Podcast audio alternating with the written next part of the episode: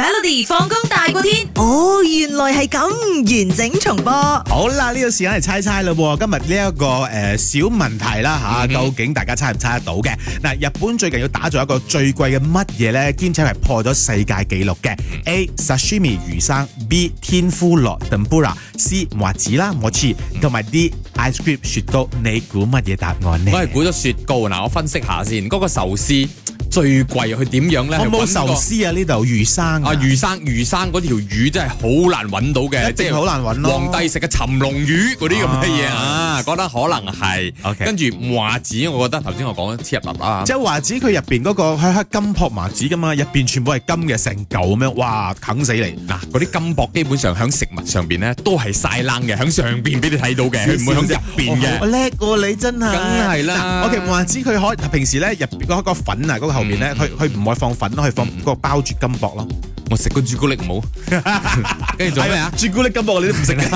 嗰個咩咩天婦羅嗰個係炸咯，啲金箔都冇晒啦，所以我揀 OK 雪糕嘅。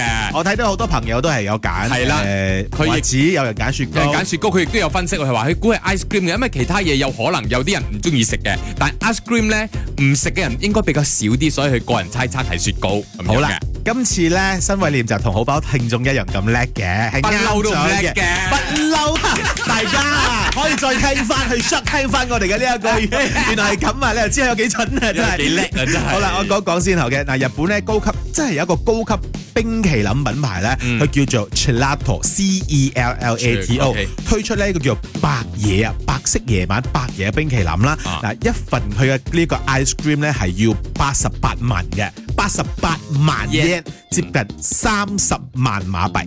三十萬馬幣，係啊，嗱呢款冰淇淋咧，亦都成為咗今次世界紀錄啦，咁認證咗世界最貴嘅 ice cream 啦。咁好多人話點解咁貴？金箔都唔使咁貴啦，咁樣哦，原來呢啲 ice cream 叫白爺咧，佢首先佢使用咗售價二百萬 yen。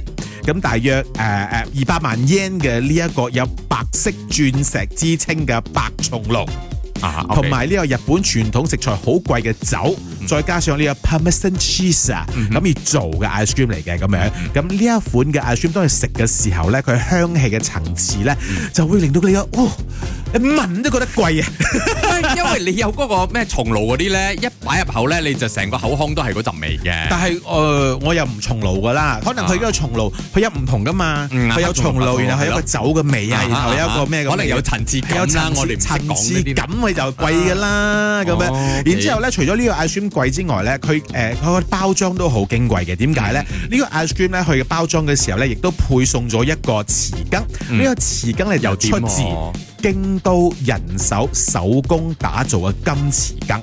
咁呢個匙羹咧，或者呢個金咧，淨係用喺寺廟神社建佢嘅神社嘅時候咧，用嘅一個技術嘅一個誒、呃即係一個金屬啦。啊，好勁㗎好啦！勁㗎啦咁樣。嗯嗯咁而家佢用呢樣嘢放喺你 ice cream 旁邊，俾你滗嗰嚿 ice cream 嚟食，就覺得你好矜貴啦。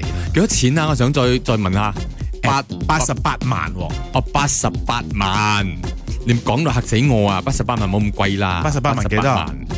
八十八萬，等我計下先，我馬幣係幾多啊？咪八十八萬，八十八嗱萬咪三十萬啦，馬幣係三萬，三萬啦， 三萬三十千，哦三十 OK 千啊，OK 啊你知我唔識㗎嘛，千萬億咁樣嚇死我食真係粒。雪糕，我碾死你！三萬都你食冇？